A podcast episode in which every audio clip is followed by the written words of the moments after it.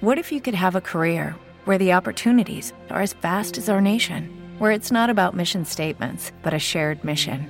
At U.S. Customs and Border Protection, we go beyond to protect more than borders from ship to shore, air to ground. Cities to local communities, CBP agents and officers are keeping people safe. Join U.S. Customs and Border Protection and go beyond for something far greater than yourself. Learn more at cbp.gov/careers. ¿No te encantaría tener 100 dólares extra en tu bolsillo? Haz que un experto bilingüe de TurboTax declare tus impuestos para el 31 de marzo y obtén 100 dólares de vuelta al instante. Porque no importa cuáles hayan sido tus logros del año pasado, TurboTax hace que cuenten. Obtén 100 dólares de vuelta y tus impuestos con 100% de precisión, solo con Intuit TurboTax. Debes declarar para el 31 de marzo. Crédito solo aplicable al costo de la presentación federal con TurboTax Full Service. Oferta sujeta a cambios o cancelación en cualquier momento.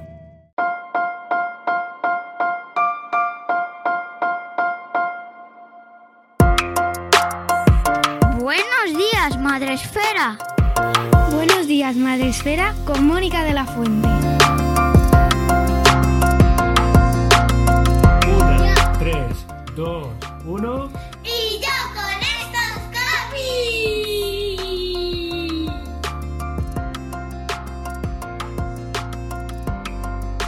Buenos días, Madre Esfera. Bienvenidos un día más a nuestro podcast que sale desde las profundidades de la piscina veraniega vacacional.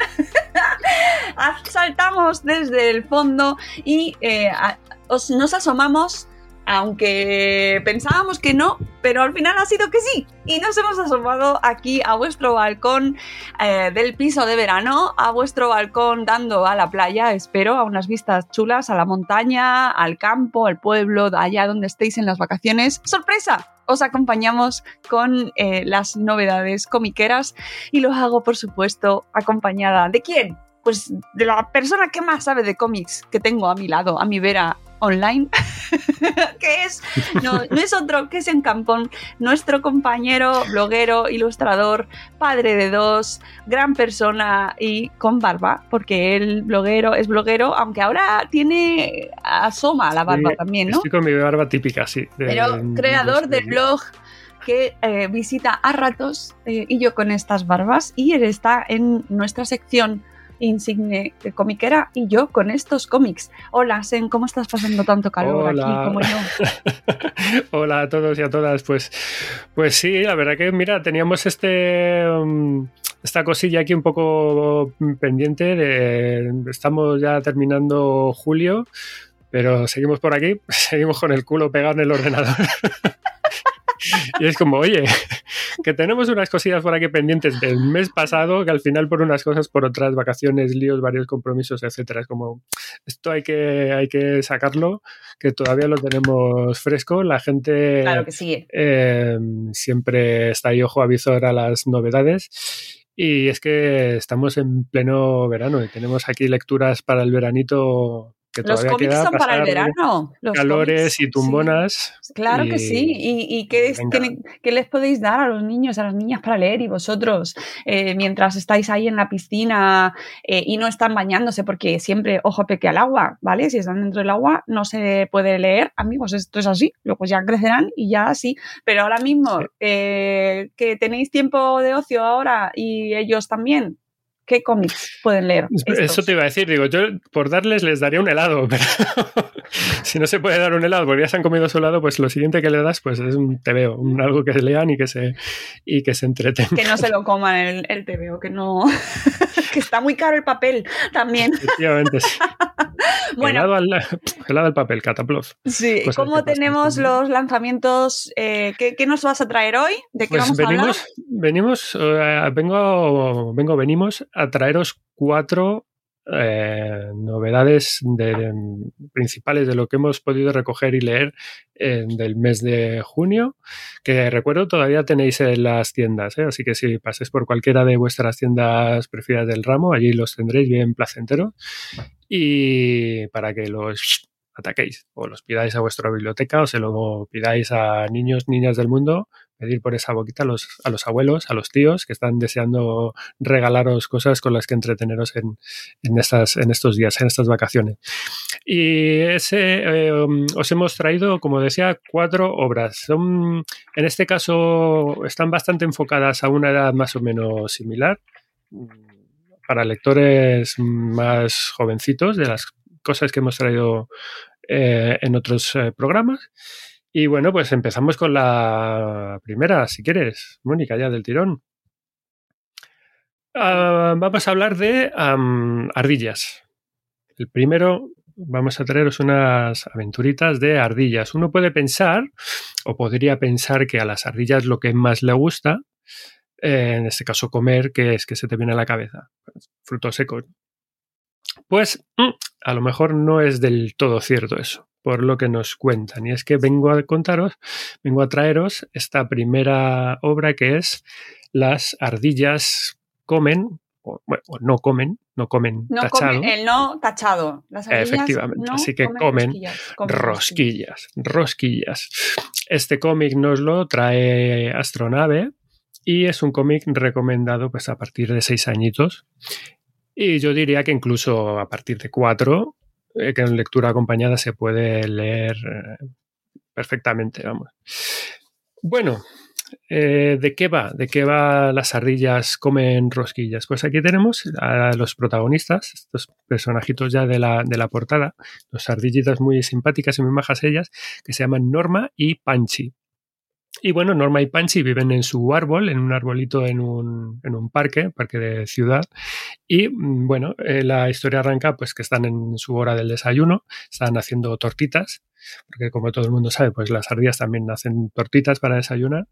Y bueno, pues es un desayuno un poco infructuoso porque las tortitas se queman y están ahí un poco regodeándose en su desgracia cuando de repente pues les llega un aroma eh, diferente, ¿no? Y es como, mmm, ¿qué huele? ¿A qué huele esto? ¿Qué, qué, qué bien huele?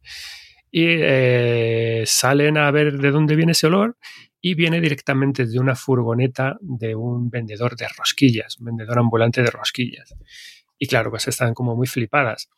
Para allá que van con toda su buena intención de comprar su, una rosquilla para desayunar, pero claro, pues el plan no les sale bien porque no llevan dinero, llevan, quieren pagar con sus, pues unos, sus semillas y sus frutos secos y tal, y el vendedor, pues como, a ver, las echada de allí poco más que patadas casi, ¿no? Y claro, mm, ese plan, su, su, plan, el ir de buenas, no les ha funcionado, pues entonces es como, vale, pues vamos a conseguir las eh, rosquillas pues de la manera en que podamos. Así que llaman a los colegas, se juntan todos y urden un maravilloso plan para apoderarse subrepticiamente de las rosquillas. Y ya está. Básicamente la historia es esto. No, por supuesto, no os voy a contar el final, no os voy a contar el desarrollo, para eso lo vais a leer. Pero eh, esta es la historia. Norma y Panchi a la búsqueda de sus rosquillas para desayunar, para montarse un fiestón de rosquillas. Eh, es un cómic, eh, a mí me ha gustado mucho. a ver, os voy contando cositas, ¿no? Es el origen, este es el primer número, pues es el origen de una serie, de una serie nueva, protagonizada por, bueno, pues ya por este dúo simpático de, porque al final, como lo explican aquí en el propio libro, bueno, muy pronto en librerías, Norma y Panchi número 2. O sea que se intuye que es el, el, arranque de una serie y, y por aquí, bueno, pues nos, nos, alegramos mucho. Es decir, eh, no sé si, está, si este dúo de ardillas estará destinado en un futuro a derrocar al dúo de ardillas más famoso que tenemos todos en mente, que son Chip y Chop, eh, Chip and Dale del en el original, ¿no? De Disney, que todo el mundo conocemos, pero bueno, está bien que salgan competidores, que salga un poco de, competencia, ¿no? Y a mí estas ardillitas pues me han, me han gustado, me han gustado mucho, ¿no? Solamente el tiempo lo dirá si llegan a alguna parte o no. Uh, ¿Por qué me ha gustado este cómic, esta novela gráfica? Bueno, pues porque yo creo que es, una, es un ejemplo muy claro de lo que es una historia sencilla y bien hecha, sin mayores pretensiones que las de divertir, entretener y, y hacerte disfrutar con su lectura. Que obviamente no es poca cosa, ¿vale? Porque de hecho yo creo que más bien es al revés. ¿Cuántas lecturas así supuestamente más sesudas, ultra elaboradas han terminado cayendo en nuestras manos y al final las has ido un poco ahí arrinconando porque por lo que sea pues se te han hecho bola, ¿no? Así que, bueno, pues eh, bienvenidos todos los cómics que sean como este, con unas ideas muy claras, con un desarrollo muy claro, con un objetivo muy claro que logras eh, mm, conseguirlo, o sea, que lo consigue lo que, lo que pretende al 100% o al 110%, ¿no? Es decir, que, que por ese lado chapó. Y yo lo que quiero destacar, sobre todo por encima de cualquier casi otra consideración, es el humor que, que, tiene este cómic, ¿no? Y es que en el fondo no es una publicación de humor, per se, o sea, no lo colocarías en la sección de humor gráfico en, en, en tu tienda, pero yo creo que es su rasgo principal, porque aquí eso o sea, rezuma humor por, por todos los poros del, del, del, papel. Empezando por el título, que, en, que, en el, que en, es un juego de palabras en inglés, en el original, bueno, que está muy gracioso, en el original es Donut Feed the Squirrels. Ah, claro. claro Donut es rosquilla, donut feed the squirrels es eh, dale rosquillas, dale de comer o alimenta a las ardillas con rosquillas, pero a la vez el donut es eh, este juego de palabras con do not feed the squirrels o don't feed the, the squirrels. Y está, no sé, está tan bien cogido, tan bien llevado que, que empezando por ahí dices, pues oye, eh, chapó, ¿no? Y es que hay humor y coñas por todas partes. Y yo, o sea, en especial, hay uno, o sea, yo le doy un, un positivo plus plus al traductor. Ajá. No sé cómo sería la versión en original, pero bueno, el, el, desde luego el, lo que es la traducción lo, lo, han clavado porque es una coña. Bueno, no, tampoco hago muchos, muchos spoilers, pero es que el, vendedor del, de la furgoneta de rosquillas, pues claro, saca un... ¿Cómo llamaréis? ¿Cómo, cómo llamas tú al, al pulverizador de agua del verano de toda la vida? ¿En español? Sí, en español, en español. Coloquialmente. ¿Spray o...? O, o flus flus. O flus flus, sí, sí, sí, sí. Pues es que aquí directamente, claro, lo llaman flus flus. Es como, oh, no, ha sacado un flus flus. Y claro, yo es que lo, le lo leí, mira, empe empecé a reírme, dije, joder, qué bueno, porque es, yo qué sé, es que eh, todo, bueno, hay gente que le llama, no sé, que lo puede llamar flis flis, aunque flis flis, flis, flis, flis es, el flis flis es el de los mosquitos de toda la vida, el flis flis es el de los mosquitos y el flus flus es el del agua. Esto es así. Ponednos en los comentarios cómo llamáis a cada cosa. ¿Cómo llamáis? ¿Y por qué me ha hecho gracia? Precisamente por eso, porque yo qué sé, uno esperaría leer, oh, ha sacado el pulverizador, oh, ha sacado el vaporizador, oh, ha sacado el aspersor de... No, ha sacado el flus flus. Y es que, claro, o sea, es que claro, es que. Eh, un detalle claro. tan estúpido, tan tonto, no sé, a mí me arrancó la carcajada, ¿no? Pues como estos. ¿Sale el nombre del traductor o la traductora? Eh, seguramente en los créditos, ahora te lo voy a decir. Um, traducción Luis Alís para la eh, Najareboshi SL. Pues Luis Alís, eh, positivo plus plus para ti. Estas cosas nunca se sí. mencionan y realmente la labor de traducción. Me... Porque es que efectivamente. Claro en mi casa es flus flus y claro. ya está. Y no, no, hay, un valor oculto en muchas ocasiones en las traducciones, en los cómics quizás eh, pues es que se habla poquísimo y, y, qué importante es, ¿no? Darle un, ese tono que, que tiene la, el cómic, la obra, ¿no? Cómo, cómo claro. contagiarlo, cómo llevarlo al idioma, o sea, hay que ponerlo en valor porque tiene mucha uh -huh. importancia. Sí, sí, sin duda. Pues eh, ya te digo, yo mira, no voy a parar de, de a partir de este veranito de, de recomendar este cómic para los peques. Y, pues, o sea, es que me, a mí me ha encantado, me ha gustado mucho. Además es que tiene sus elementos de acción, tiene sus elementos de sus momentos de, de, de ternuricas, como el, el, final es como muy, um, o sea que muy tierno, o sea que está muy guay, a mí no sé, me, me, ha gustado mucho. Y así como ya detalle, bueno, pues es eh, la primera novela gráfica de la autora, que había hecho otras cosillas de dibujo y publicidad y demás, pero como novela gráfica, como cómic es, es el primero y pese a eso, es decir, a pesar de eso, del ópera prima, ¿no? Pues ya ha sido seleccionado, eh, fue una de las nominadas en la categoría de mejor publicación infantil en los premios Eisner del año pasado, es decir, de 2021. Hemos hablado aquí ya a veces de los premios Eisner, volver a contar que son como los Oscar de la industria. Y bueno, no es la primera vez que vamos a hablar de los Eisner en estos eh, en el programa de hoy, ¿vale? vale. O sea que, que, en estos ya os digo que es como un, oye, primera obra de esta chica, pero eh, ojo, que aquí hay cosas que están muy bien temas de guion referentes a guion o a dibujo, pues bueno, yo creo que lo que estaba diciendo, que la historia eh, demuestra aquí otra vez más que, para elaborar un buen guion no hace falta romperse la cabeza de manera, o sea, no hace falta irse a, un Christopher Nolan de la vida, ¿no? O sea, simplemente, bueno, eh, lo cotidiano hasta las cosas más eh, sencillas y a veces más interesantes.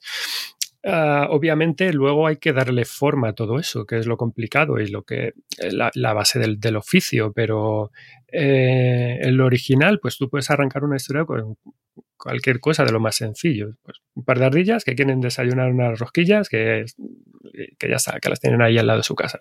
Pues con, con esa premisa tan sencilla, el elaborar algo chulo, pues ahí está un poco la, la, la gracia, el quid de la cuestión, ¿no? Y, y mola porque precisamente eso es que es la gran magia de, la literatura del, y de la lectura, que con cualquier cosa, con cualquier premisa puedes elaborar una narración que te atraiga y que te resulte interesante, yo creo. En el dibujo, pues ocurre un poco más de lo mismo también. Es un dibujo sencillo, a más de no poder, pero sencillo, sencillo, nivel esto, no sé si lo estáis viendo más o menos bien. Eh, y yo creo que es el estilo, es otro de los secretos también em, ganadores de, de, esta, de este cómic, porque ah, funciona como un tiro. O sea, es que no le hace falta nada más. Es un cómic que es un dibujo que le aporta dinamismo, que le aporta mucha eh, comicidad, mucha plasticidad, Mm, la narrativa está muy bien resuelta y tiene y todo pues a partir de un trazo muy muy básico de pincel muy muy sencillito y bueno, o sea que en el fondo funciona a, las mil maravillas, tiene el toque mínimo, mínimo, mínimo de, de color necesario para pues lo mismo para que para que funcione.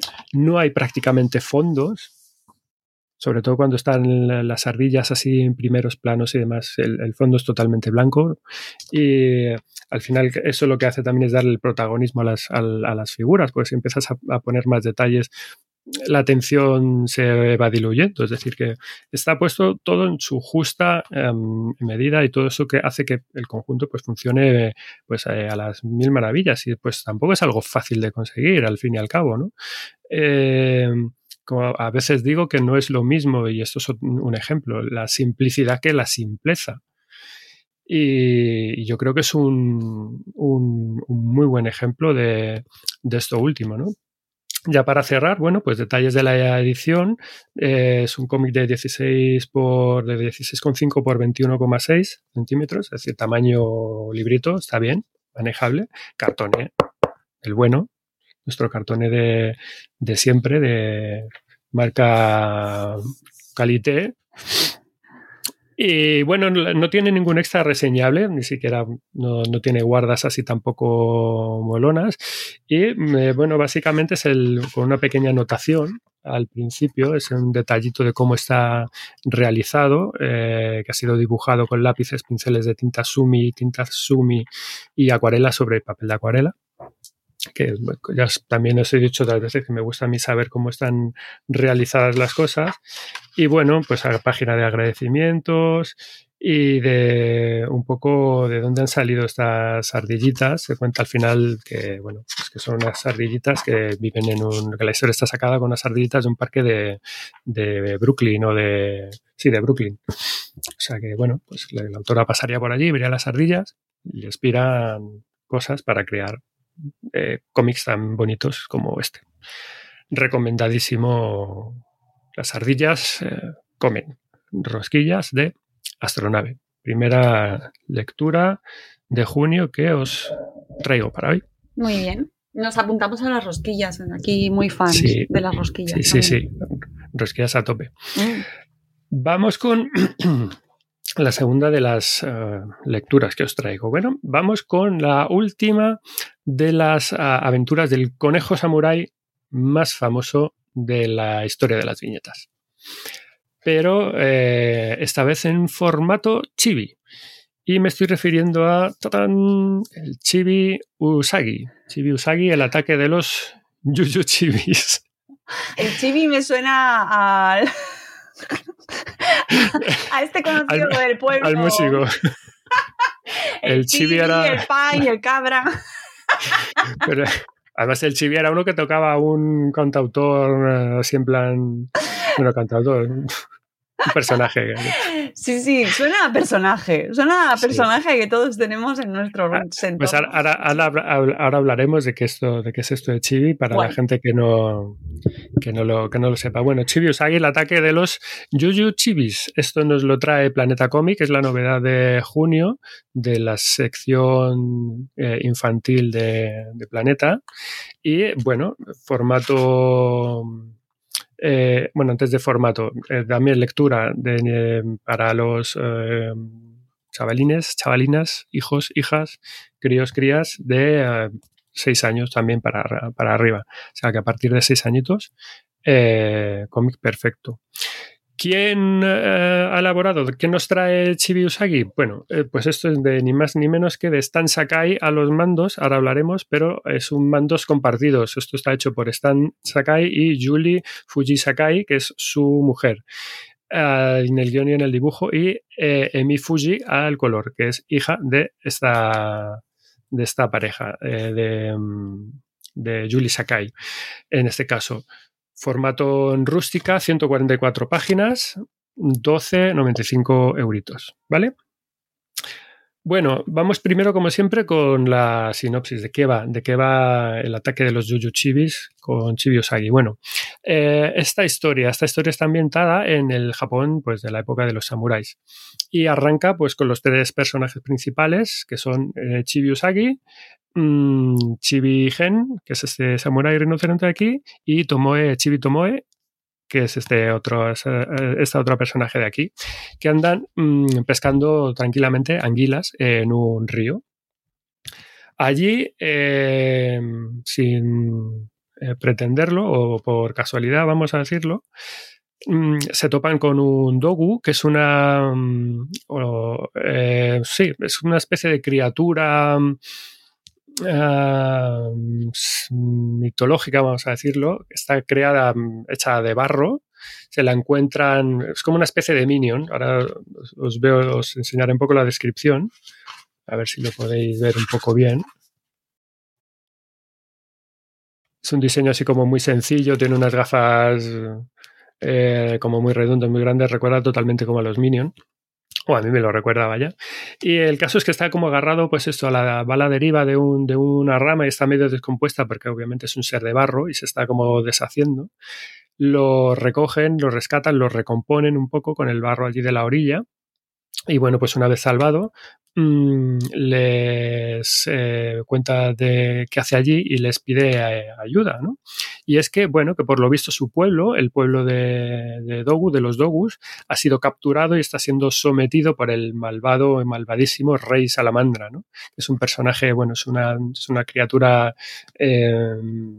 bueno, malvada y perversa y egoísta y bastante chunga, o sea, tienes un compendio de cruel, avariciosa, es decir, lo tiene todo, ¿no? Y es una es un personaje eh, eh, curioso y porque es una, como una salamandra gigante de esas japonesas y además escupidora de fuego. O sea que lo tiene todo para ser ahí el, el, el boss, ¿no? El, el, malo final de, de, de pantalla de, de, videojuego. Y bueno, y este, este personaje, este rey salamandra, pues anda al frente, es el que comanda una especie de ejército de, vasallos, de esbirros, que son los yuyus, los yuyu chibis, ¿no? su ejército personal, que es al que manda pues para conquistar y someter a, lo que se va encontrando un poco por ahí, ¿no? Y estos yuyu chibis, pues bueno, no dejan de ser una retaíla de monstruillos de colores que en el fondo vienen a ser pues como los yokais de la cultura japonesa tradicional, estos monstruitos tradicionales japoneses.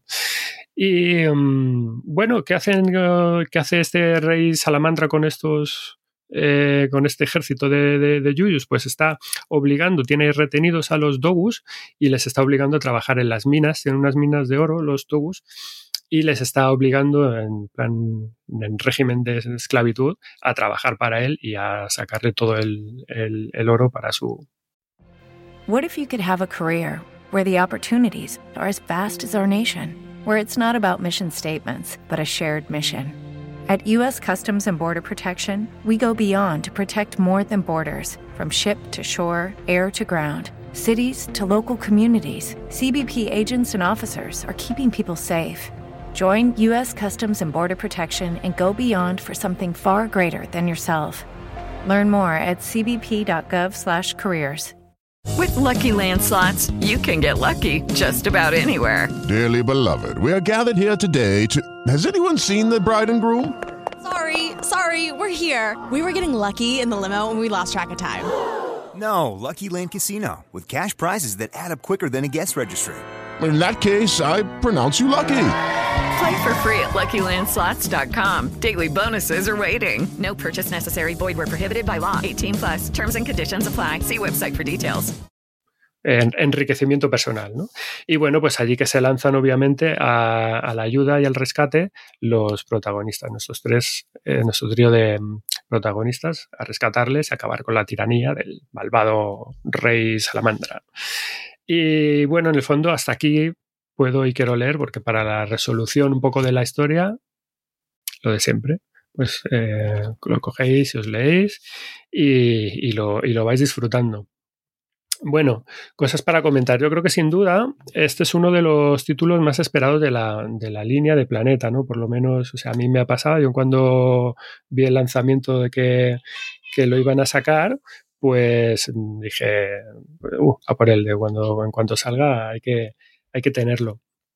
Y, y, en el fondo, ¿por qué? Bueno, pues en el. porque viene de. Ahora lo, ahora lo comento un poco más en detalle, ¿no? Porque en el fondo es una nueva aventura de. Eh, del conejo, como yo decía al principio, es el conejo samurai pues más famoso de la historia de, los cómics. ¿no? Es un personaje que ya, que ya viene de largo. Eh, antes de ir con eso, um, me parece interesante reseñar que esto es un, como decía, es un proyecto um, de trabajo familiar. Es como una especie de, bueno, se lo han tomado así como, vamos a corrernos algo entre, eh, entre todos, ¿no? De hecho, lo firman como, eh, aquí no lo pone, la firma de aquí de la contraportada se puede ver, lo firman como Just, Just Sakai. Y es porque es, es la unión de, de, las iniciales de los, de los dos creadores principales, es decir, la JU de Julie y la ST de Stan lo juntas, pues te da Just, Just, Just Sakai, ¿no? Y de hecho, uh, la colorista, como decía, pues es la hija de, de Julie Sakai. Así que, pues bueno, todo queda en casa. Todo en familia.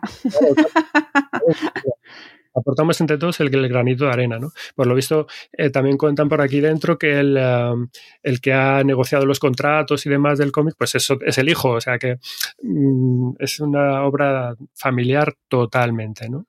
Y bueno, ¿de dónde viene esta obra en realidad? ¿De dónde viene el, interés por esta obra? Pues eh, hablaros de Stan Sakai, que Stan Sakai es un autor consagradísimo ya de la industria, es un autor súper respetado y súper querido dentro de la industria y es en gran medida gracias a su obra cumbre que es Usagi Yojimbo.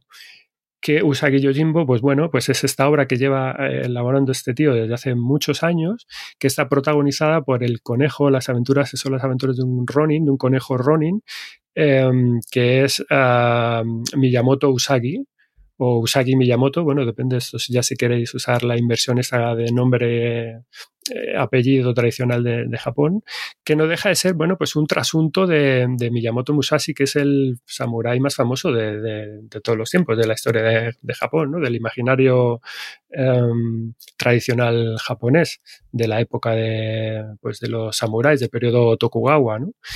Y claro, es... Mmm, se ha hecho tan eh, famoso este, este cómic con este autor que, bueno, eh, simplemente es entender que, con esta obra, que con Usagi Yojimbo, bueno, pues es un personaje, una obra que le ha brindado a su autor pues infinidad de, galardones, no sé, tiene un montón de premios Eisner eh, y de, bueno, de multitud de premios también diferentes, ¿no? Y, y, que ha venido tanto de la industria, de la propia industria, como de los propios lectores, es decir, eh, que es, un, es una obra y un, y un, y un autor, como digo, muy, muy reconocido, y que, bueno, pues empezó en 1984 con, con las aventuras estas del conejo y todavía sigue, ¿no? Es decir, no sé cuánto, no he echado cuentas, pero 40 años, casi 30 y muchos años lleva y lo que, y lo que le queda, ¿no? Así que bueno, básicamente la idea de este cómic, o lo que han pretendido hacer, es una manera de llevar uh, y de presentar este personaje a, a, un lector quizás más infantil, obviamente a los como más pequeños de la casa, y eh, en un formato, pues esto, más dulcificado, más, uh, más chibi en, en esencia. Y ahí vamos un poco con, con el seki de la cuestión, que o sea, ¿qué es chibi? ¿Qué significa esto de chibi? Pues para los uh, padres, madres que no estáis tan puestos en esto de la, a lo mejor de la cultura japonesa de los, o de los cómics, pues chibi, bueno, es un término que en japonés eh, describe a lo que es una persona pequeña o a un niño, ¿no? Eh, pero dentro de lo que es ya en el ámbito del dibujo, del, de, los, de los cómics o, del anime o del manga, como lo queráis decir, ¿no? O del propio diseño, pues es, una, es un apelativo, es un nombre, una etiqueta ¿no? que se aplica al estilo que está eh, formado en base a, la exageración de los rasgos de rasgos súper deformados y sobre todo generalmente utilizando personajes ultra cabezones eh, cabezones, pero vamos, nivel eh, máximo, ¿no? En relación a lo que es el, el, resto del cuerpo. Es decir, que son las versiones, una manera de dibujar eh, de, una manera más infantil, pero en base a simplificar y a dulcificar mediante eso, mediante hacer cabezones enormes y cookies a, a un personaje concreto, ¿no? Todo esto además hace que con esta etiqueta conformes un estilo propio ya con su nombre y apellido, ¿no? Eso se ha quedado con, este apelativo, con el apellido eh, Chibi. Y cualquier cosa ya que veáis que tiene un poco ese aspecto, los propios Funcos, podríamos, tienen un punto de Chibi, sin duda, ¿no? Por, con, con, con, esta descripción. Y si, si queréis, mirad, voy a leerlos porque aquí mismo, ahora lo comentaré también en la parte final, tienen los extras en una parte de extras de, de, la publicación y justo comentan, lo voy a leer muy rápidamente, qué es un chibi. ¿no? Dice, chibi es la abreviatura de la palabra japonesa chibiru, que describe el desgaste de una punta de algo para dejarlo más redondeado o más corto. Y en el caso de los dibujos animados, más mono mucho más bueno. Es decir, el estilo chibi se popularizó mmm, gracias a la animación japonesa, al anime, y bueno, también se les denomina súper deformado, como decía yo antes, porque cambia las proporciones de los personajes hasta niveles extravagantes. La cabeza de un personaje puede ser gigantesca y su cuerpo diminuto, sus ojos enormes, pero su boca muy pequeña se utiliza a menudo para hacer versiones monas o infantiloides de un personaje o para colocar ese personaje en una situación humorística. Es decir, también que el humor es uno de los rasgos principales por los que se genera este tipo de diseño para un personaje. Y por eso de ahí el chibi Usagi, es decir, estas son las aventuras de Usagi Yojimbo en versión chibi para los críos pequeños. ¿Qué cosas hemos aprendido? Oye. Fíjate. El resumen, ¿verdad que sí? Pues, eh, o sea, que, que, no es poca cosa, volvemos no, no, no, a, decir. Pese a, ya yendo más allá de lo que es el tema chibi, bueno, pues es una historia que tiene un montón de valores aquí interesantes, ¿no? Amistad, coraje, te habla de la solidaridad, del compañerismo, te habla también de, de cosas eh, inversas en el torno a lo que es el personaje este del, del, del, rey salamandra. Es decir, aquí tocas aspectos de, sobre el egoísmo, sobre la explotación, sobre la acumulación desmedida, sobre el temor. Hay humor también, por supuesto, es decir, bueno, hay un montón de cosas, ¿no? A mí el argumento, por ejemplo, en, en muchos rasgos me recuerda a clásicos universales, que además están Sakai, quiero decir, eh, fíjate si bebió, pues estaba pensando en, Los Siete Samuráis, la obra de, Akira, de Akira Kurosawa.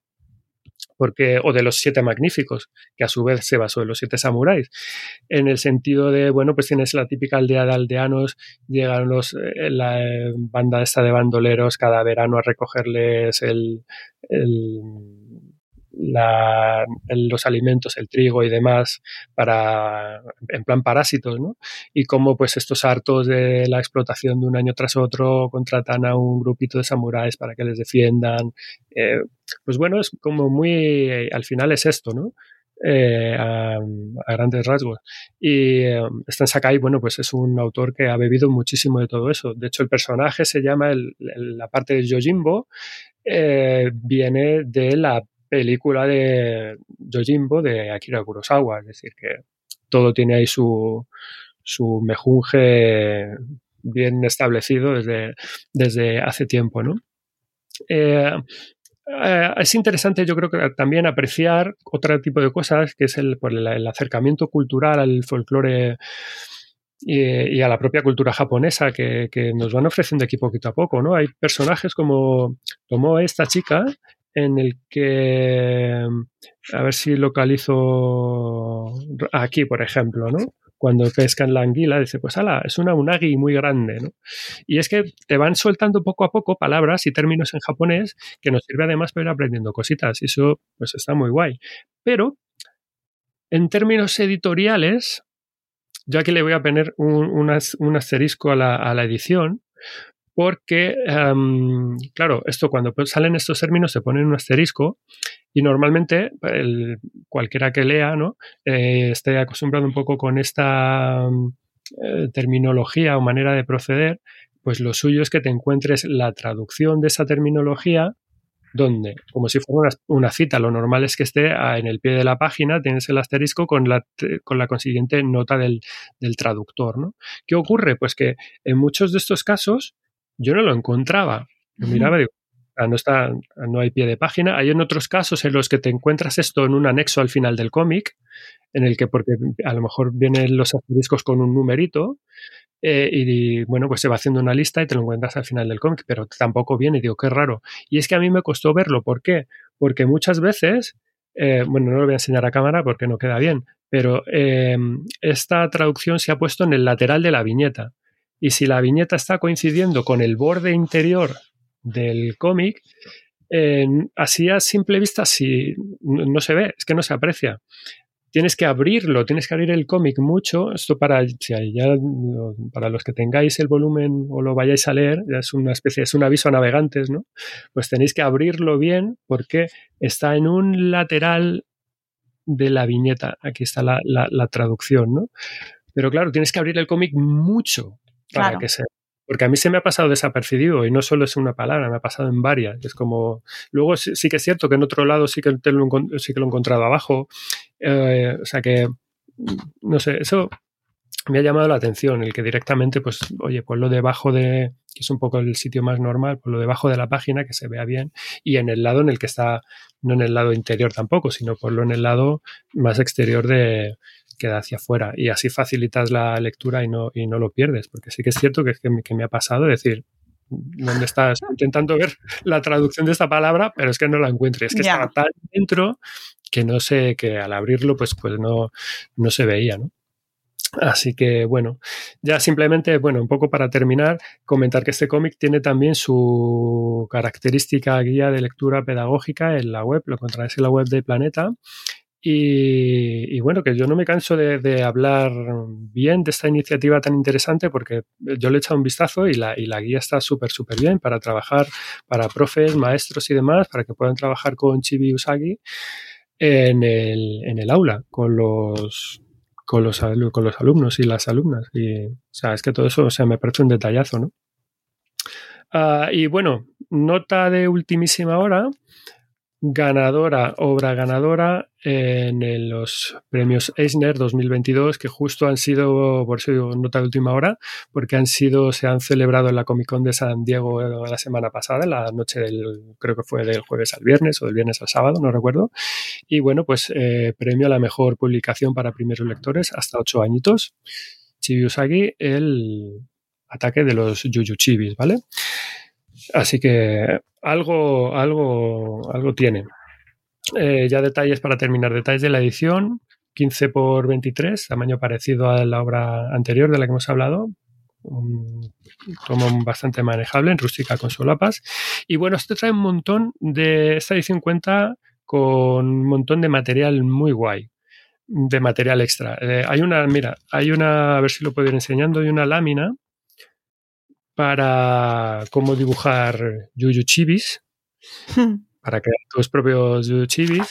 Hay un laberinto, hay un pasatiempo así en, en modo de laberinto, para que vayas moviendo a los personajes, bueno, un, laberinto. Tenéis esta página de curiosidades, donde estaba leyendo antes que es un chibi, pues bueno, ves que es una unagi, que es un dogu, que es una salamandra gigante japonesa, detalles así de, de cultura y folclore. Tenéis una cosa súper, súper chula. Eh, es un extra, es una historia corta extra de 20 paginazas, ojo, que es un crossover entre el Usagi Yojimbo que hace normalmente Stan Sakai y el Chibi Usagi, eh, que está muy guay porque aquí podéis ver cómo es exactamente el, Usagi Yojimbo que hace Stan Sakai en su, sus publicaciones normales, su estilo de, de, dibujo, cómo se lo trabaja y tal.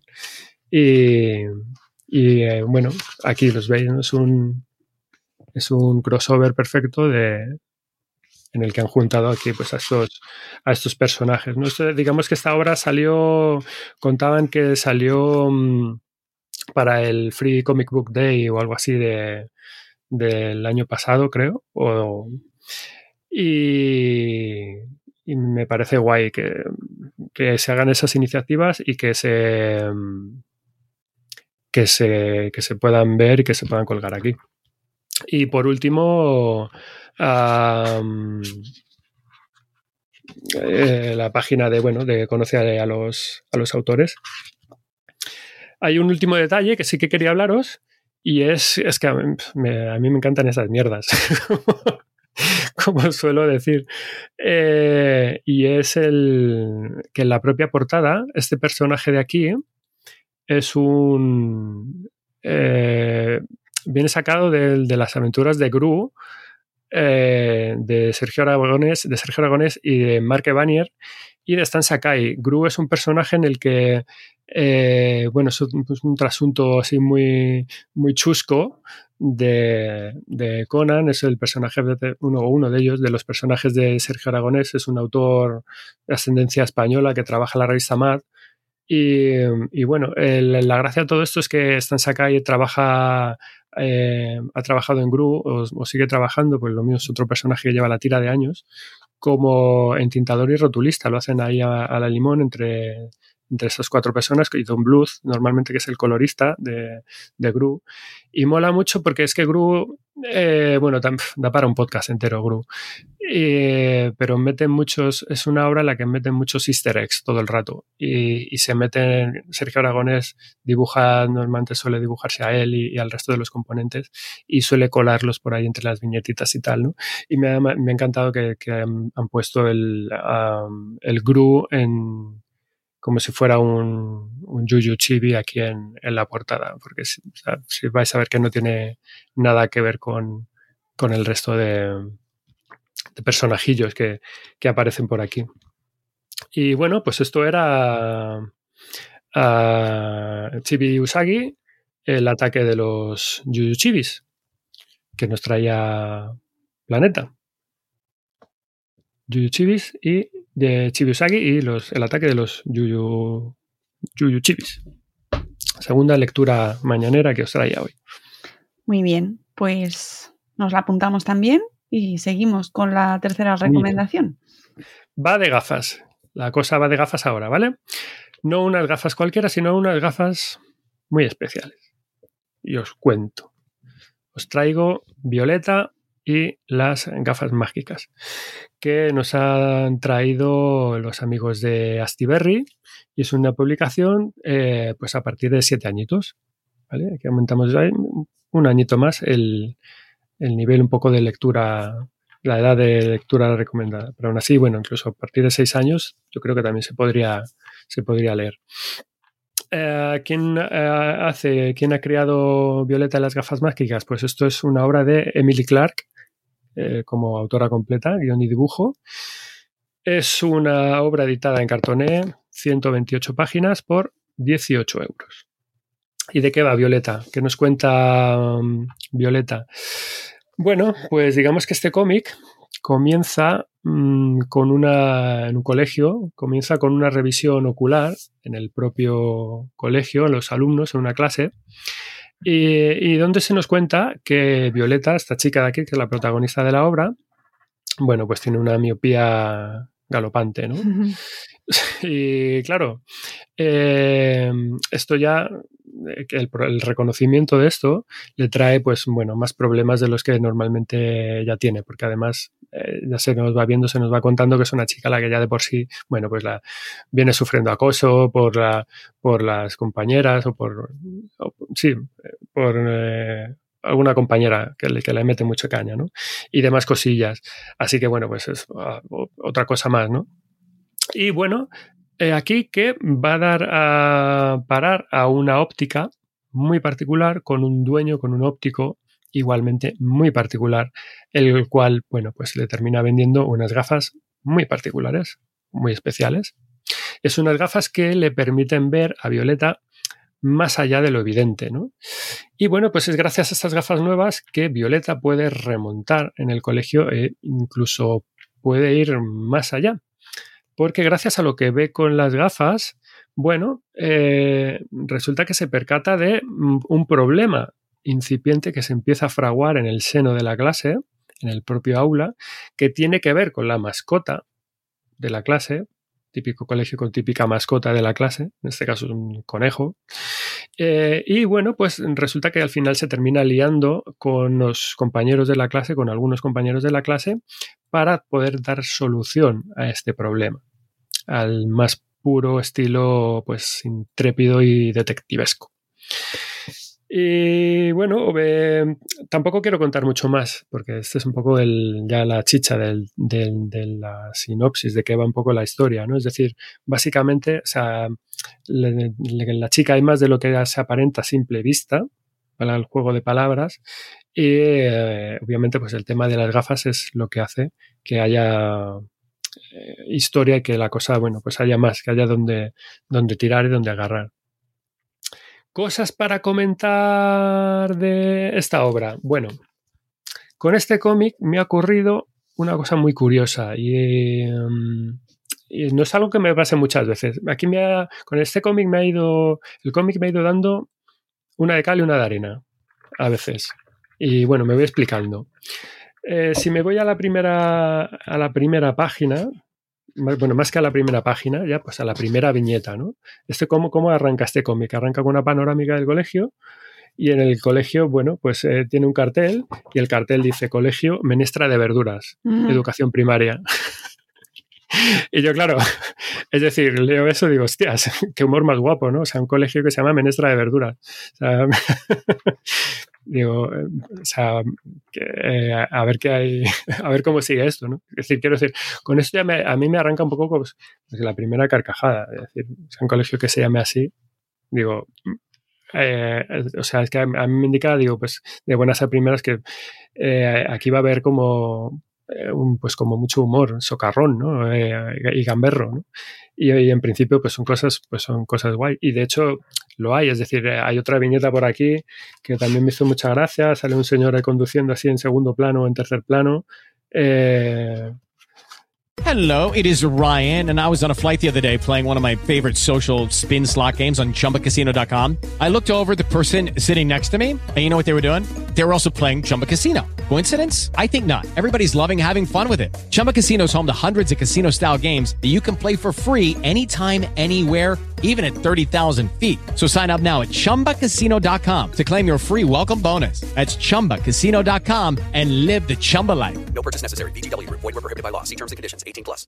Lucky Land Casino asking people what's the weirdest place you've gotten lucky? Lucky? In line at the deli, I guess? Aha, in my dentist's office. More than once, actually. Do I have to say? Yes, you do. In the car before my kids' PTA meeting. Really? Yes. Excuse me, what's the weirdest place you've gotten lucky? I never win and tell. Well, there you have it. You can get lucky anywhere playing at LuckyLandSlots.com. Play for free right now. Are you feeling lucky? No purchase necessary. Void where prohibited by law. 18 plus. Terms and conditions apply. See website for details.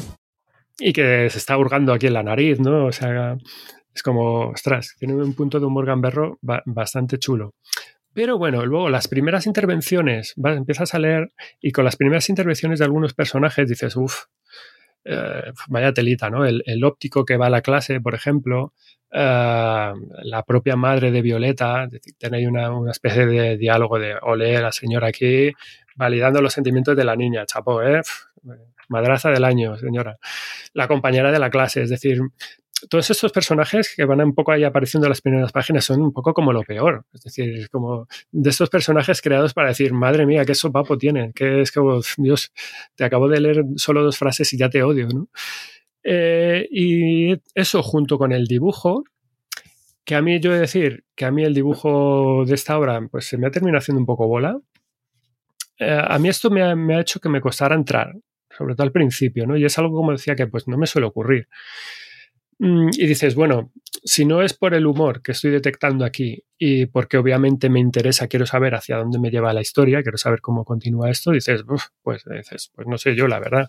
Uh -huh. Pero bueno, luego pues hay un punto en el que sí que es cierto que todo se endereza, se endereza en el momento justo, yo creo para mí, que es cuando aparece el fantasma. Esto es un, hay un fantasma por aquí que de hecho yo ni me lo esperaba, pese a que en la primera página antes de arrancar la historia hay una página de presentación de personajes que está muy bien, es súper chula además, y aparece por aquí, es un fantasmilla, fantasma, un, misterio.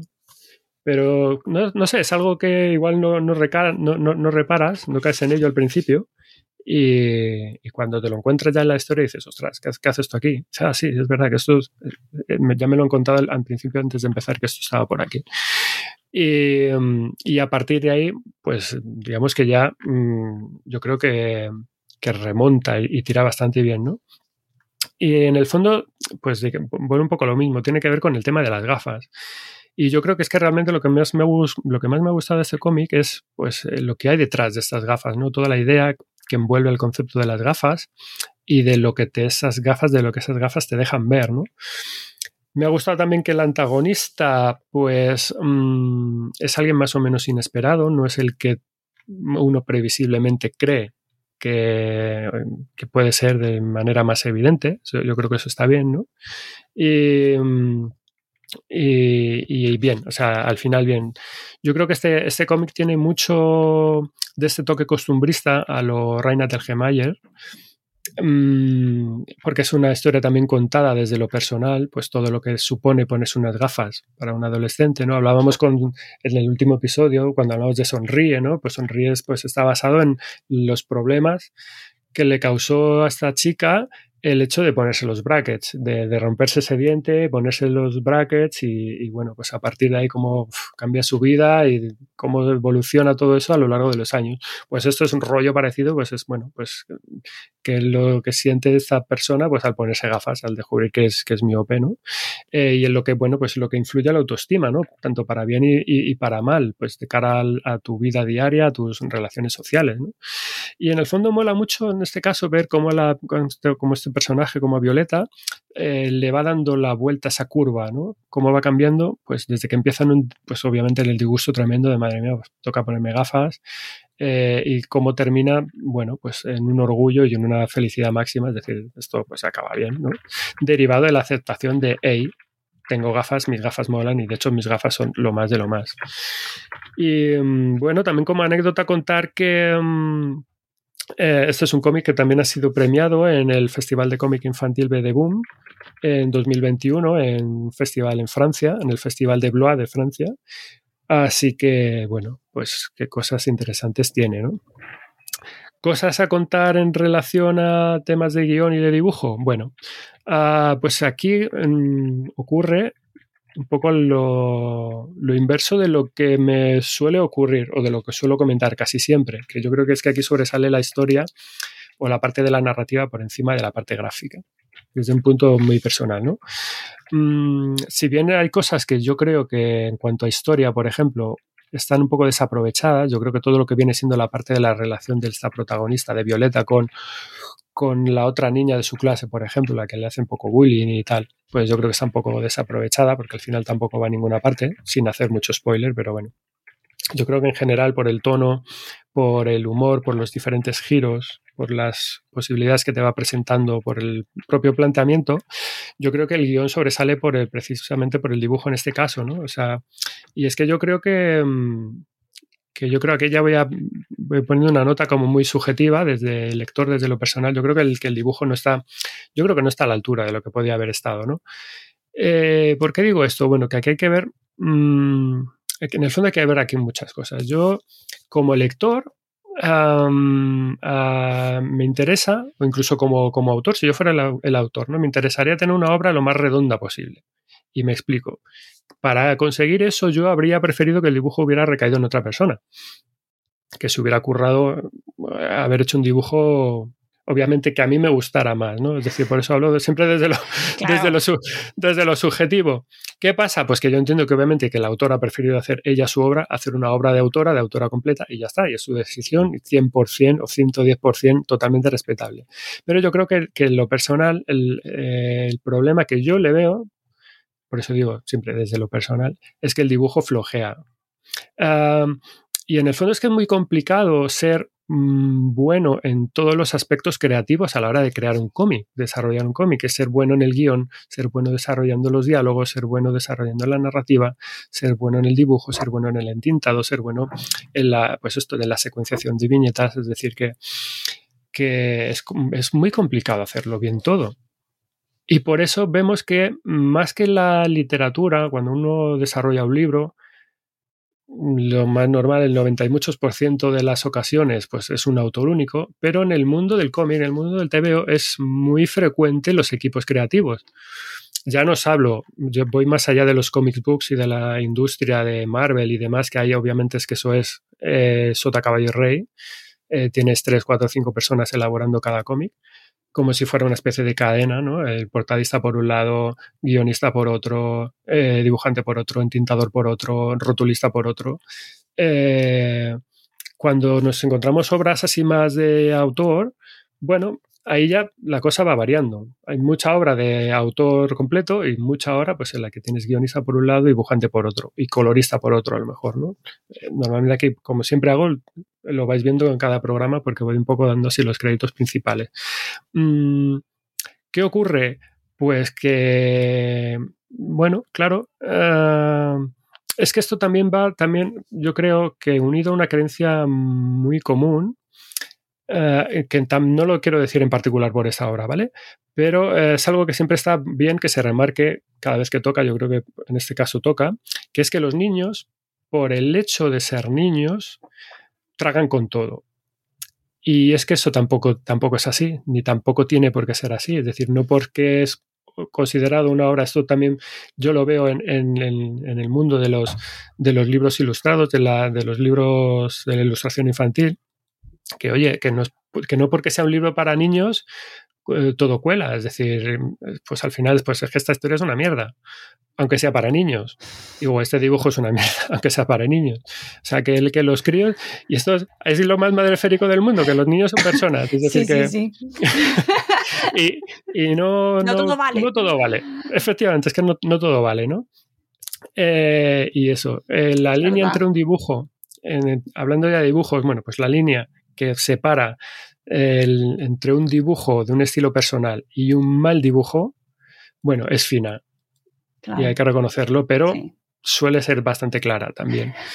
y, y, repito, no, no lo estoy hablando por este cómic en concreto, ¿vale? Eh, y por eso decía que es, que es algo que tiene como, aquí hay mucho que, que discutir, porque claro, si compartes autoría, yo con mi, este razonamiento con el que estábamos antes, si compartes autoría, bueno, también estás compartiendo tus beneficios por royalties, por la creación de esta obra, ¿no? Porque en el caso, por lo que además en el caso de, lo que es la eh, industria del cómic, que ya de por sí es bastante dramático todo esto, dado los márgenes con lo que se maneja eh, los creadores, pues obviamente es que es algo como para pensárselo. Es decir, yo creo que este es el, bueno, yo creo que no es el primer cómic de esa autora, yo me imagino que tiene todo el derecho del mundo a pensar y a querer y a, decidir que, oye, esto es un reto que yo quiero, un trabajo personal, quiero que sea una obra mía al 100% y ya está. Y o le chapó por ella, es decir. Y para cerrar un poco esto, también quiero eh, añadir algo, romper una lanza a favor de este TVO, para ser justos. Y es que, bueno, eh, igual que nunca hay que juzgar un libro por su portada, bueno, pues nunca os alejéis de un cómic por lo que alguien ajeno a vosotros os cuente sobre algo tan particular como que es el dibujo, porque precisamente es algo muy particular y es como muy de, muy de gustos. A mí, pues bueno, pues es un dibujo que no me ha llegado, pero eso es a mí. A cualquier otro que lo cojáis, pues dices, oye, pues a mí me cuadra perfecto y yo no le pongo ningún tipo de peras en absoluto. Pues ya está, perfecto, genial, chapó, ¿no?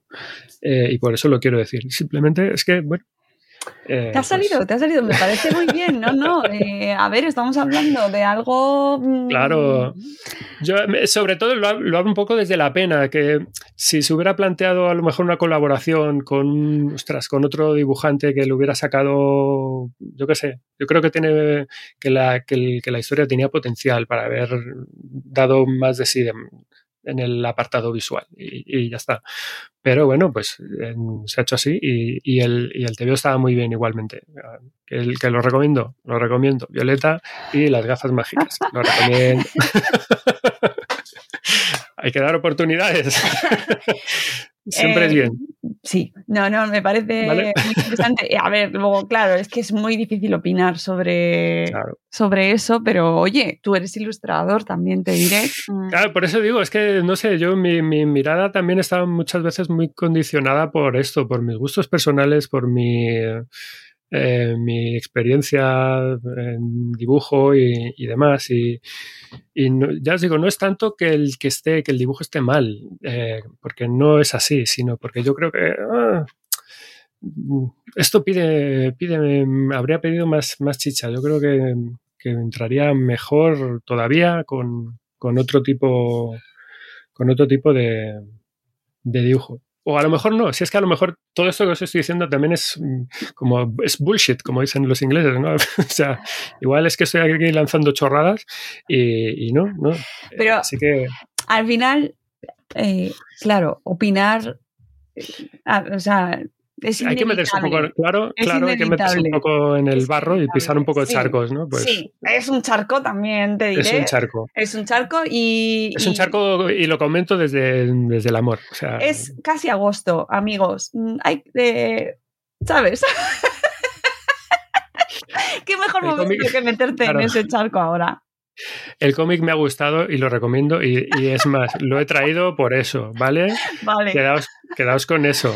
Si no me hubiera gustado, no lo traía. Eso Pero- que, os quede, que os quede claro. Estoy convencida de que aquellas personas que nos hayan escuchado se quedarán ahora. Primero, van a ir a. Si lo han escuchado en podcast, ten- ten- tenéis que buscar el cómic en YouTube o ver las imágenes en, en la web o en el link que os dejamos en el post que siempre publicamos en, en nuestro blog, en madresfera.com. Y os hacéis vosotros vuestra propia composición. Es decir, decís, eh, Sem, estoy muy de acuerdo contigo. Yo- o no Yo lo os mando, os mando un reto, ir a vuestra tienda, em, ir a por él, miradlo, abridlo y juzgad. Y ya está. Juzgad vosotros. Y cuando lo tengáis y lo veáis, lo compraréis. Hacedme caso, ya veréis. Y los señores de Astiberri os darán las gracias. Y si tenéis alguna Eh, chica cerca que se llame Violeta, pues ya tenéis regalo. Sí, por favor, porque le gustará. Es un motivo más, Eh, como otro cualquiera. Detalles, detalles de la edición, ya terminamos. Venga, pues eh, cartoné del bueno también, marca Astiberri, tamaño 17 x 23, un pelín más grande que los anteriores.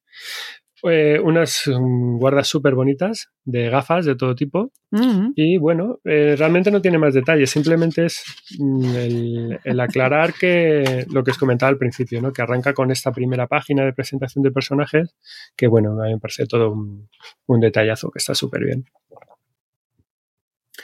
Violeta y las gafas mágicas, Astiberri, en vuestra tienda, ir a comprarlo. Me encanta porque estas cosas son las que, oye, no preparas, ¿no? Y surge. Muy bien, Sem. ¿Qué más nos traes ahora? Vamos con lo último, venga. Vamos con una historia de nuevas amistades. Estamos en verano, pues esto es una historia de nuevas amistades de verano, forjado, forjadas Forjado fuego. forjadas a fuego. en torno a una misteriosa casa a orillas de un lago. Vamos con Intrusos. Intrusos, que es una novela gráfica que nos trae Maeva Young y es para lectores recomendada a, de, partir una edad a partir de 8 añitos.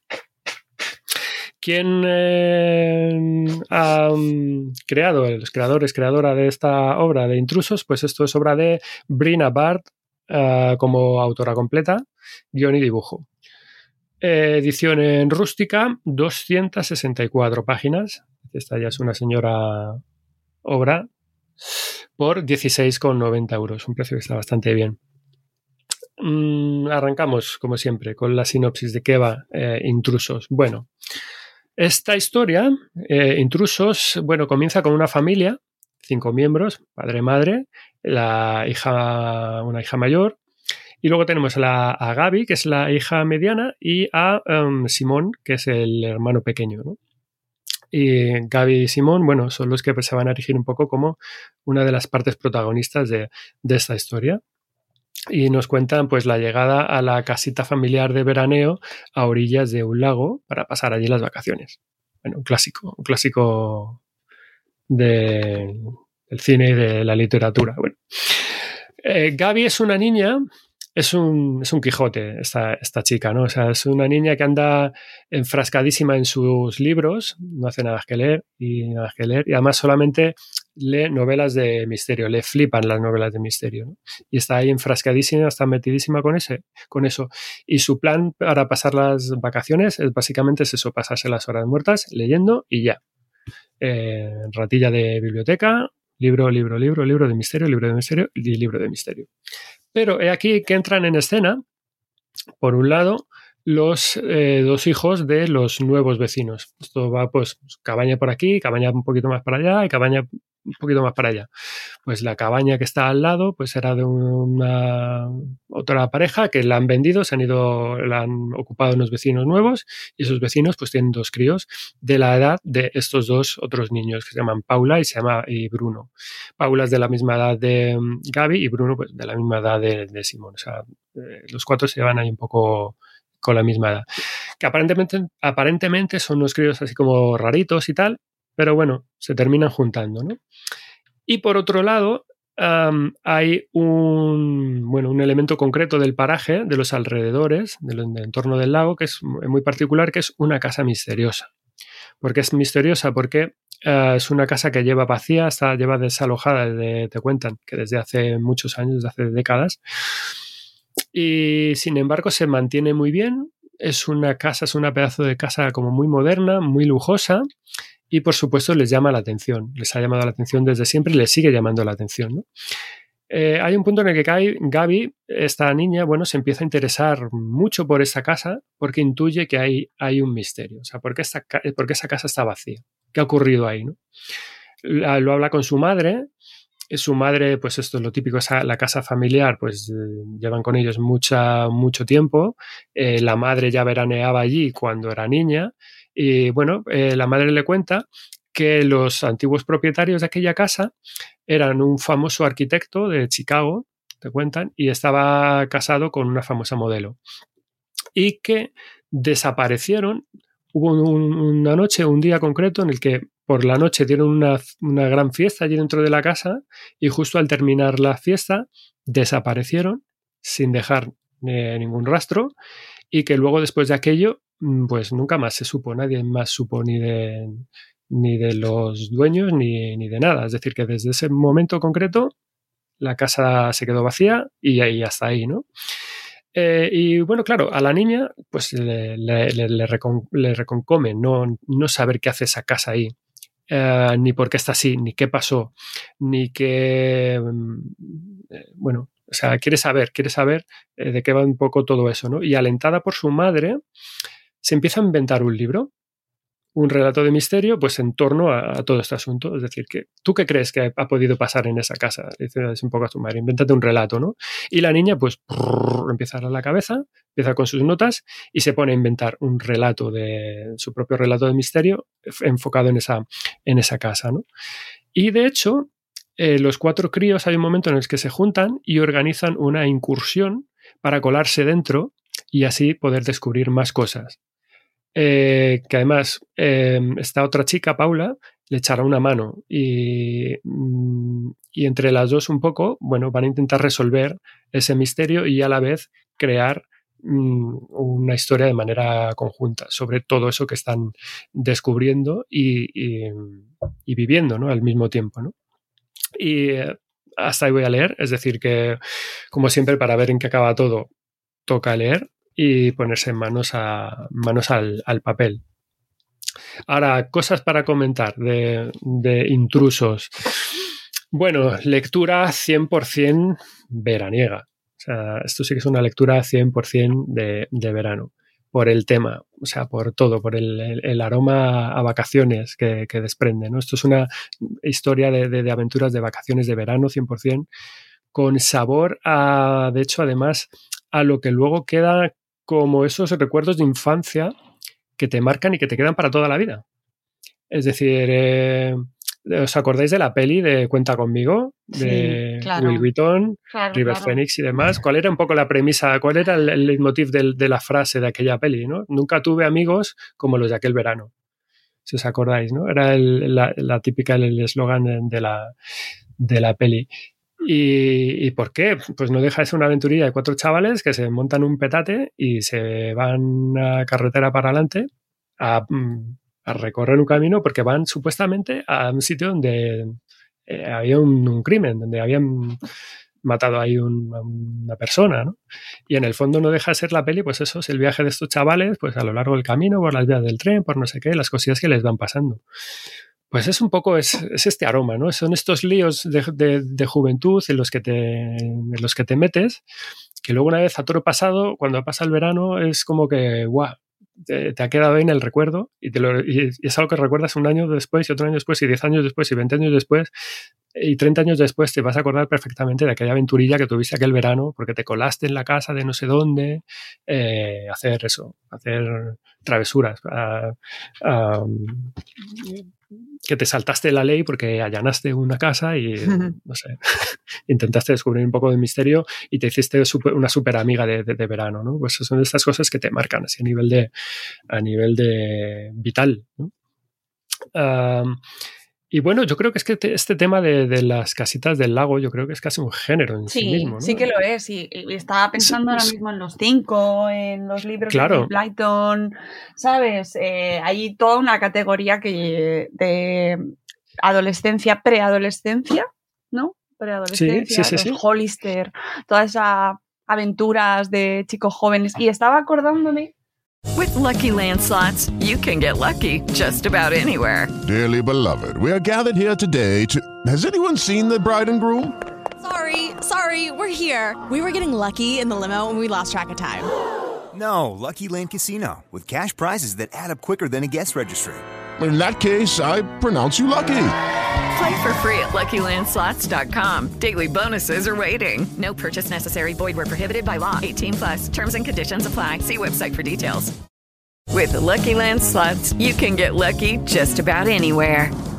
This is your captain speaking. Uh, we've got clear runway and the weather's fine, but we're just going to circle up here a while and uh, get lucky.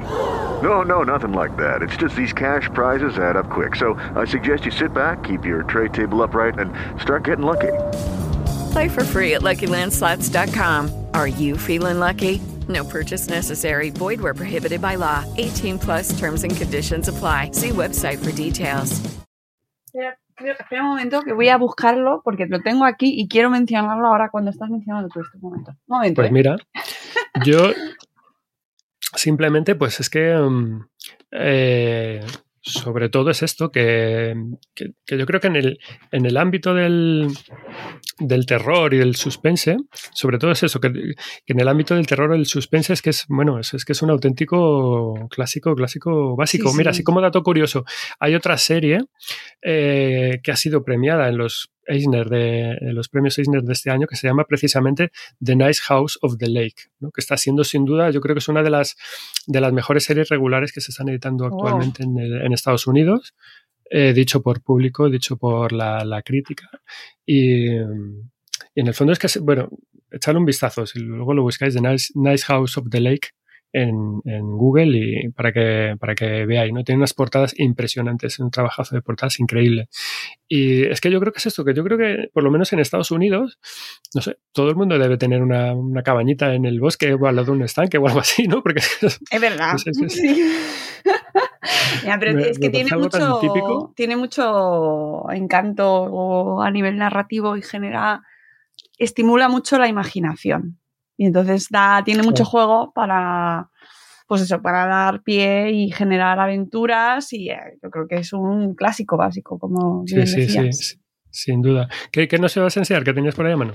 Esto es una novedad de, de- de- de- Es que ya se me va un poco la, las fechas con esto del verano.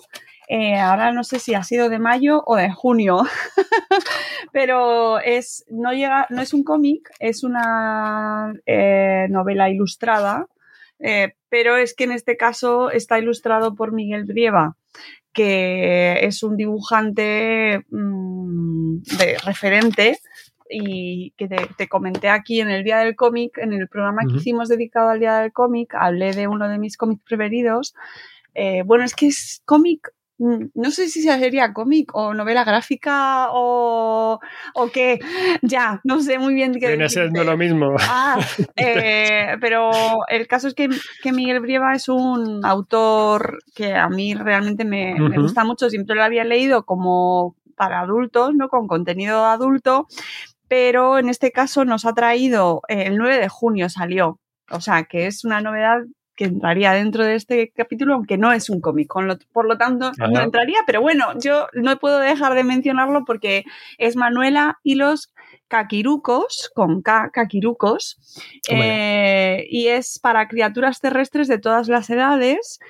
eh, y es, al final, me ha recordado muchísimo a lo que estabas contando porque el argumento y el arranque y el corazón de la historia nos lleva a esa misma partida, ¿no? Ese mismo punto de partida que es unas vacaciones de verano, unos primos que se juntan en casa de la abuela o de los abuelos, una historia de una casa vieja con secretos y, amigos que jóvenes de niños que descubren mundos pues son bien misteriosos, en este caso fantasiosos, ¿no? que nos llevan a otras dimensiones y que pues que explota esa misma eh, bueno, ese mismo núcleo ahí temático que estabas comentando tú y que también es eh, una recomendación absoluta para este verano. Es que es para estos días, Claro. ¿sabes? Es ese, ese mismo punto de vamos a buscar una aventura y además ilustrado por Miguel Brieva, pues bueno, ilustrado y escrito, ¿eh? O sea, es un cuento de Miguel Brieva que ha publicado Reservoir Books. Autor completo su- también. Sí, es autor completo, siempre eh, eh, es autor de todo el contenido. Eh, en este caso, mm, ye- no estaría ahí con la misma línea que te ha pasado con Violeta, porque es que, claro, es que Miguel Brieva, ¿qué voy a decir del dibujo de Miguel Brieva? ¿Sabes? Y a mí me parece, es que es, es espectacular. Creo que aquí es que además es parte del secreto de su obra, ¿sabes? El dibujo es realmente especial, es muy sí. característico y, y a los que nos gusta, pues mm, claro, nos atrae muchísimo, con lo cual sería como todo lo contrario a lo que nos contabas antes, ¿no? Aquí es eh, la magia de las obras de Miguel Brieva está dentro tanto con el contenido en su porque además tiene un humor muy especial, un sentido del humor muy sarcástico, por eso me gusta mucho, muy negro en ese sentido, ¿no? Muy uff, que te quedas así como uff. En este caso es una novela infantil y juvenil y por lo tanto no, pero muy recomendable también y una apuesta de Reservoir Books por, por los autores españoles de mucha calidad, que está, además es una editorial que apuesta mucho por el contenido de autores españoles. Súper recomendable. Qué guay. Pues mira. Ahí me he colado. también. No, no, guay, porque fíjate, no, no lo tenía yo en el radar. Uf, pues Así Miguel lo- es clásico básico también. Y además. Sí, sí, al tipo le conozco, es, el, es esta obra, es esa novedad la que no la tengo yo. Claro, sí, sí, claro, es que a mí la- me, me la mandó la editorial, la se lo agradezco muchísimo porque fue una sorpresa de repente.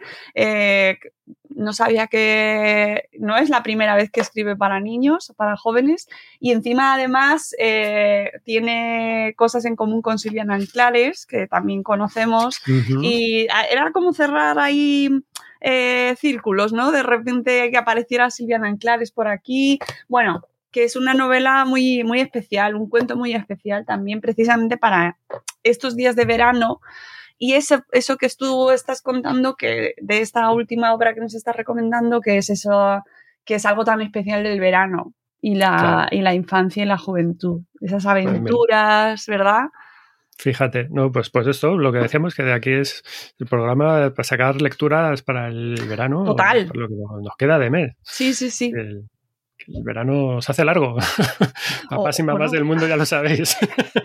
Aquí Madresfera viene el rescate para que tengáis lecturas ahí para vosotros. Pues tomad dos tazas. no Y queréis además tenéis, tenéis un año. ¿Cuándo empezamos a hacerlos? Y yo con estos en, cómics. en- en septiembre, a la, a la vuelta del verano. En septiembre. Con lo cual. de septiembre del tenéis, año pasado. tenéis un año prácticamente de recomendaciones comiqueras, eh, literarias, fantásticas. Y es que yo creo que hemos hecho aquí, hemos traído pedazos de obras que podéis, solo con eso ya. O sea, o sea, es un reto maravilloso, ¿eh? Leeros Tela. todo, vamos. Tela, tela. Sí, sí. Mucha, Mucha muchas buena- cosas. mandanga buena ahí. Mucha mandanga. Además, de verdad. Bueno, venga, retomando intrusos. eh, um, hay, yo hay muchas, muchas notas mentales ¿no? que he ido tomando sobre esta obra. Por ejemplo, eh, este yo creo que es un cómic que va a encantar, sobre todo, o en especial, mejor dicho, a la gente a la que le gusta escribir. Porque en el fondo ah, es un relato que va sobre la premisa de cómo se escribe una historia. ¿no? Eh, tiene un toque de, de metaliteratura o de, o de metacómic, ¿no? Te va dando como muchos tips de, cómo escribir una historia, porque las chicas van un poco repasando todo este tipo de cosas básicas, van comentando los detalles entre ellas y todo esto, ¿no? Es como, y podríamos, pues a lo mejor pasó esto, ¿no? Porque eso no cuadra, quizás y pasa mejor, no, porque ya sabes que es un personaje, tiene que cumplir estos requisitos para que sea no sé qué, tal y cual, ¿no? Eh, y mola mucho, de hecho, eh, otra de estas cosas, eh, así que se me viene a la cabeza, es que, pues como ocurre en el caso de, de pelis o de series de televisión, de estas clásicas, yo creo que es un juego divertido, eh, casi que diría que a la par que inevitable, el que te imagines eh, poniendo otra voz mental, una voz así de profunda, grave, de, narrador, cuando van apareciendo las notas de la historia que se van inventando estas niñas, ¿no? Cuando, cuando la, esta chica, la protagonista, eh, va creando su, su, su libro, se va desarrollando en secuencias y, el, eh, el arquitecto hizo no sé qué y entonces la chica le dijo tal y cual cosa. Todo esto se va contando en el cómic como si fuera eh, bueno, un- una historia diferente, ¿no? Y eso te lo imaginas como en, en los clásicos del cine negro, pues con este tipo de voz en off, así como de detective, ¿no? Y a mí que me, parece hacer ese juego me parece algo como muy divertido y a la vez muy inmersivo dentro de, dentro de la obra. ¿no? Y precisamente este aspecto del, del, del noir, del, cine de blanco y negro, viene también mucho a colación porque hay un trabajo aquí de color en, la obra que también es importante a, a reseñar, si lo ves más o menos aquí, ¿no? que mm, eh, cuando se presentan estas anotaciones, aparte, bueno, de que el, corte de las, viñetas es eh, ondulado en lugar de recto, mm, el color es en blanco y negro, es con este gris así eh, básico, ¿no? Que es una manera de, de evocar lo antiguo, de evocar lo, pasado, de, evocar este cine en blanco y negro, ¿no? Y bueno, pues yo creo que está, que está, que está muy guay. Hay, mm, hay temazos que se tocan en, este, en, este, en esta novela gráfica, ¿no? Eh, Como por ejemplo, pues esto de lo que hablamos al principio, el tema de la evasión.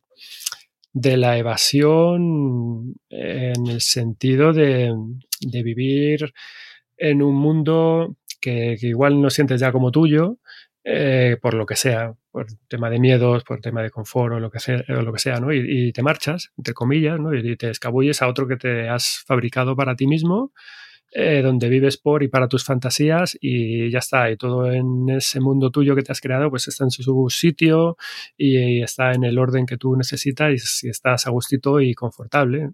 Y esto, pues, lo hemos vivido todas y todos a lo mejor en un momento dado. Y esto viene ya, pues, de. Es decir, hemos hablado antes que me recordaba el Quijote. ¿Por qué? Pues, eh, pues porque es esto mismo. O sea, el Quijote era un señor mayor que estaba evadido del mundo real. Se había metido en su mundo de novelas de caballería y estaba ahí atrapadísimo con eso y ya está. Y de repente, pues bueno, pues se queda ahí un poco cucú. Y como dicen los amigos de del podcast del eh, no me sale ahora. Bueno, da igual. With Lucky Land slots, you can get lucky just about anywhere. Dearly beloved, we are gathered here today to. Has anyone seen the bride and groom? Sorry, sorry, we're here. We were getting lucky in the limo and we lost track of time.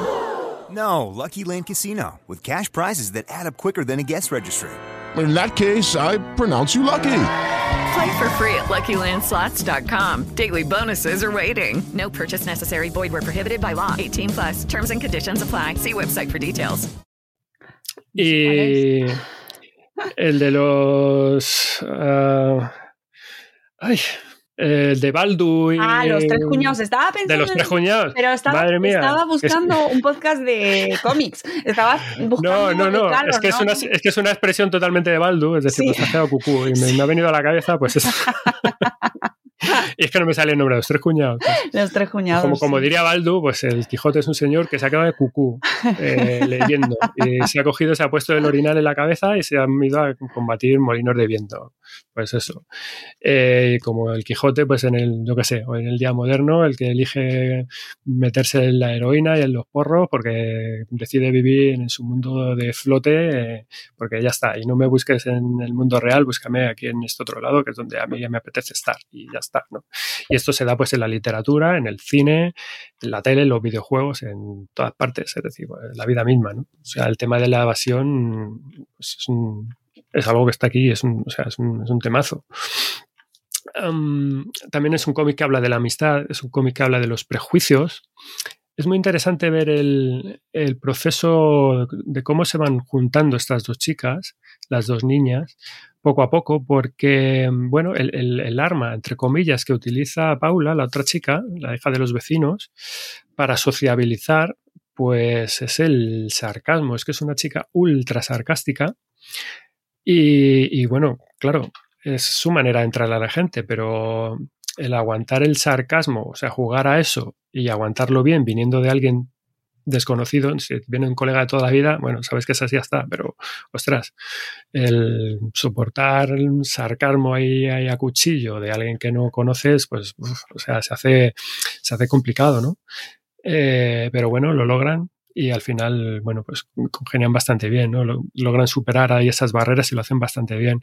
Mm, es, una obra que, es una obra que también habla del- del- de la imaginación, de- del, poder de la imaginación, de, lo que mueve. Y bueno, una cosa también muy chula eh, y muy interesante que tiene muchas aristas y es el sentido de la justicia, ¿no? Y en, ese sentido la parte final del cómic es algo bastante revelador a ese respecto y no diré más, ¿no? Así que, bueno, eh, muchas cosas y muy interesantes en, en intrusos. Ya para terminar, eh, en temas de guiones y de dibujos, bueno, dibujo muy sencillito también, um, de trazo grueso, muy expresivo. Yo tendría que acercaros aquí un poco el libro más a cámara, pero bueno. En general es un, es un dibujo muy funcional, eh, colores planos, de paletas muy sencillas. A mí me recuerda, bueno, eh, a lo que hace, muy del estilo que al final lo de Raina Telgemeier, pues no deja de ser casi una etiqueta que le puedes ir poniendo a muchas cosas para que te vaya sonando, ¿no? Es, es como muy, va en la línea de los artistas que eh, edita la casa, ¿no? De Mae Bayang, ¿no?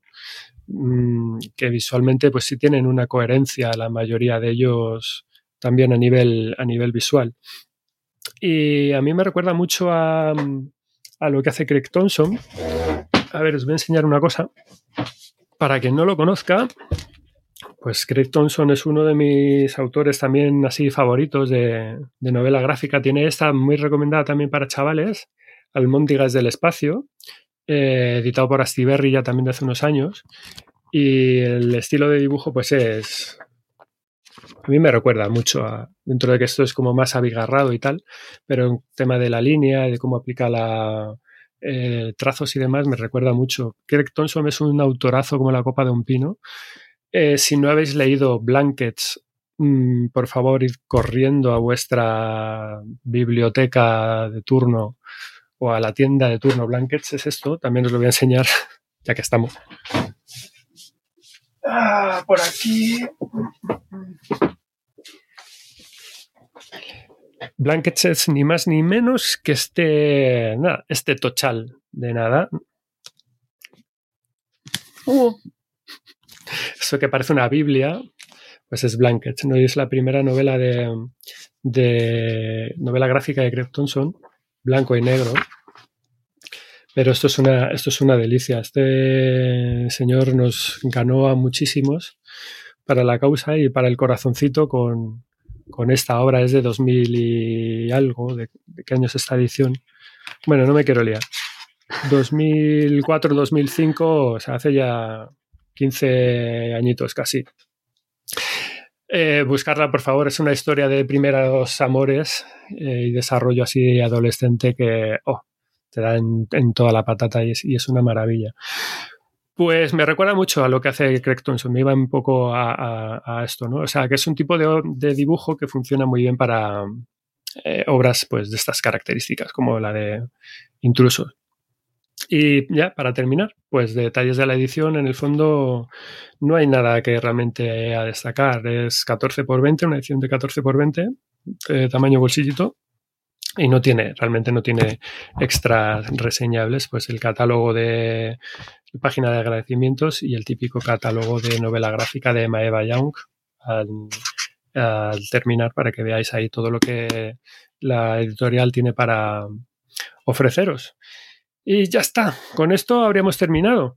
Sí que hay una hay otra publicación de la que ya os hablaré más adelante, eh, que es el viaje de Yaya. También es novedad de junio. Eso ha salido a finales, a finales de mes. Y mmm, quiero traerosla con su debida atención y con su debido tiempo, porque no he terminado de leérmelo todavía. Eh, me falta muy poquito. Y, bueno, eh, es, que es un tema, es un cómic súper chulo, es una primera parte de tres. Y, y, hay que tratarlo bien porque mm, es una publicación en teoría infantil, pero claro, esto va sobre la invasión japonesa de la China en China de los años 30. Y claro, pues es un tema bélico en el que eh, una niña se separa de sus padres, se hace amigo de otro chaval y es un poco el periplo de la búsqueda de sus padres, que además no es fácil porque las pasan canutas, están siendo perseguidos por otra persona que nos quiere explotar. O sea que, claro, tiene muchas aristas en las que, claro, es como eh, un cómic para críos, bueno, dependiendo de, dependiendo de qué críos y de qué edades, ¿no? Pero me está gustando mucho y bueno, pues seguramente si no es ahora, eh, lo traeremos en un futuro, quizás a lo mejor con el volumen 2, si se da la oportunidad, espero que sí. Y, os hablo más eh, concienzudamente de esta otra novedad que también merece mucho la pena, que es el viaje de Yaya. Esto lo trae eh, Kodomo, de, de, la editorial ECC. Y bueno, solamente es eso, sepáis que existe, si lo veis por la tienda, pues echarle un ojo porque merece muchísimo la pena. Es un dibujo muy oriental, esto me recuerda a los, eh, a los animes, un, es un dibujo totalmente manga, recuerda mucho a producciones por la estética de, de, lo que hace Ghibli, el estudio Ghibli y demás. Tiene un color muy bonito, es decir, es un, es un cómic muy, muy, muy, muy chulo. Al final no lo cuentas. No, ya está, solo es esto. Para que sepáis que esto existe, que es novedad de junio también y que, bueno, pues que le echéis un, que les es un vistazo. Vale, lo incluiremos también en el recopilatorio para, ya, Eh, para que la gente tenga la referencia. Y sepáis. tenemos... Y ahí tenemos, sí, tenemos cosas del tintero, pero bueno, ya como hicimos a lo mejor en el programa Lo anterior, pues incluimos en lo el texto. incluimos, hablamos del, en el, en, el blog, en el blog. Muy de bien. la página de Madresfera y ahí incluimos el resto de, porque hay por lo menos eso, casi una decena de cosas más de las que no hemos hablado, porque bueno, pues no nos da ni el bolsillo, ni el tiempo, ni nada. Se editan muchas cosas. Sí, se editan muchas, muchas, no nos las podemos leer todas. Ojalá pudiese eh, ser el caso, pero bueno, intentamos hacer todo lo que podemos y traeros aquí lo más destacado o lo que nos da tiempo, porque seguro que nos dejamos joyitas, pero no nos da, no nos da para todo. es lo que hay. Así que con esto, pues cerramos el capítulo de hoy. Eh, esperamos que os haya servido para a tomar nota y tener recomendaciones chachis para este verano. Y Sem, pues ahora sí que ya con esto mm, hasta septiembre. A pasar, a pasar el resto de calores, como sea. En Como se septiembre, pueda. en septiembre volveremos y no sé si en, ago- en agosto se publican cosas, tenemos lanzamientos Esto en no- agosto, todo no para. Esto no para, esto no para. Pues, pues nada, pues ya os traemos en septiembre, haremos también recopilatorio de las Sí. últimas novedades. De alguna u otra manera. Y, y nada, que un placer charlar contigo y hacer repaso a esto que nos gusta tanto, que son los cómics, los tebeos, las novelas gráficas, todo el mundo de la literatura infantil y juvenil y que os recuerdo que tenéis un montón de episodios previos, por si no ahora estáis... no os los habéis escuchado y necesitáis material porque ahora es verano y vuestros podcasters favoritos están de vacaciones, pues podéis hacer repaso de los episodios publicados hasta ahora y así En calmáis. Spreaker, en Evox. En todas las plataformas, también en YouTube. ahí cortadito y hecho Exacto. filetes Así que, y nada, nosotros consumo. volveremos en septiembre y que disfrutéis mucho de las lecturas veraniegas. Eh, Sem, por último, ¿qué estás leyendo ahora?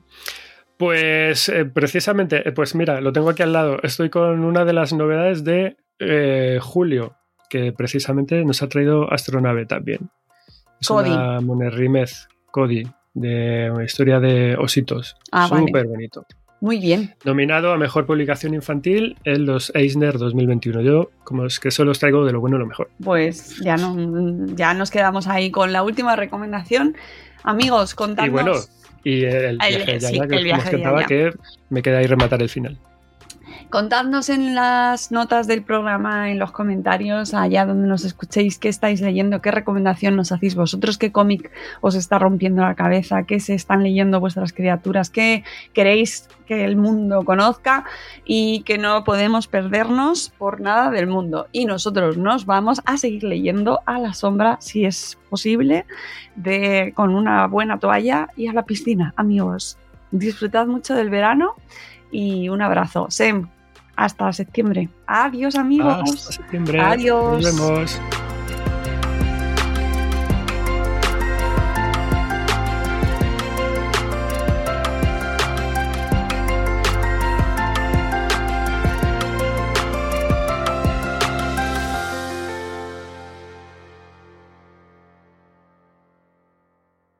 En Sherwin Williams somos tu compa, tu pana, tu socio, pero sobre todo somos tu aliado, con más de 6.000 representantes para atenderte en tu idioma y beneficios para contratistas que encontrarás en aliadopro.com. En Sherwin Williams somos el aliado del PRO.